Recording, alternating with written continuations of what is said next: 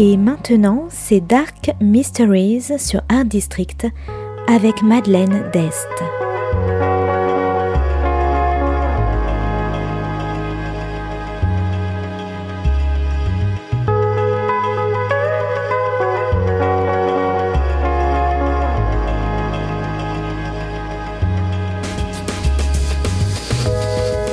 Welcome to Dark Mysteries, a book review show devoted to crime, mysteries, thrillers, and the dark side of human nature. I'm Madeline Diaz. Join me as I talk about great books in the crime and mystery genre.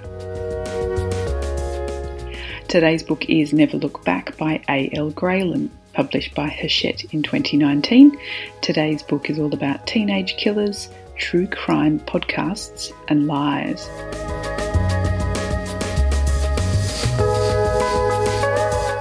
The Inland Empire killers are legendary. Two teenagers, April and Gabriel, like Bonnie and Clyde, went on a killing spree through rural America in the 1970s before they died in a fire. Garrison is a true crime podcaster, and his latest story is closer to home than others. He received a tip off that the once teenage killer April is still alive and living in New York State.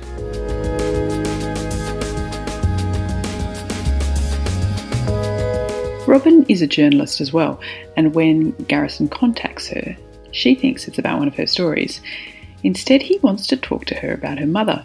He thinks that Robin's mother could be April.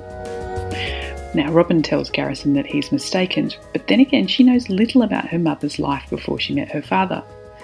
Then later that night, there's a tragic accident at her parents' home. An intruder kills her father and critically wounds her mother. As the police begin to investigate and long held secrets worm their way to the surface, like why was the murder weapon registered to her mother? Robin begins to realise that perhaps she doesn't know her mother and father at all.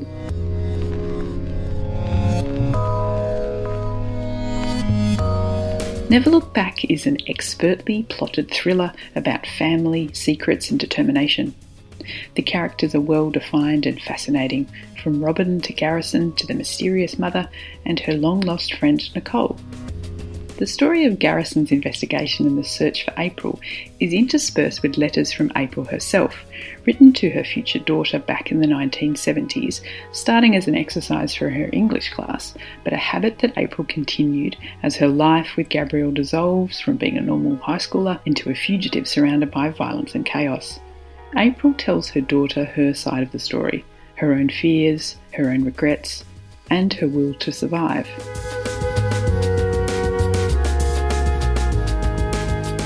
Robin fears her husband is having an affair but feels that her parents are her rock, so when she begins to doubt what they've told her, it completely rocks everything in her life.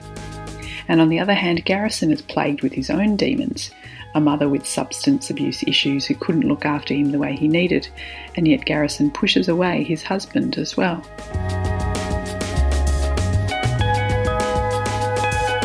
Determination is a key theme of Never Look Back the determination to keep a marriage together, to appear normal, to keep yourself from falling apart, and some of the characters are better at it than others.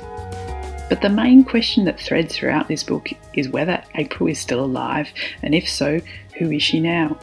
And Never Look Back kept me guessing right up until the end as the story weaves one way, then another, and I tried to keep up and work out which character was April. And I changed my mind back and forth several times. So if you like taut, tense thrillers, true crime podcasts, complicated families, lies, and guessing right up until the last page, I recommend Never Look Back by Alison Gaylin. Thanks for listening to Dark Mysteries. If you have any feedback or want to say hello, you can contact me at Art District Radio by email at mde at artdistrictradio.com. Or if you'd like to listen to past reviews, please go to artdistrictradio.com forward slash podcasts. And until next time, happy reading.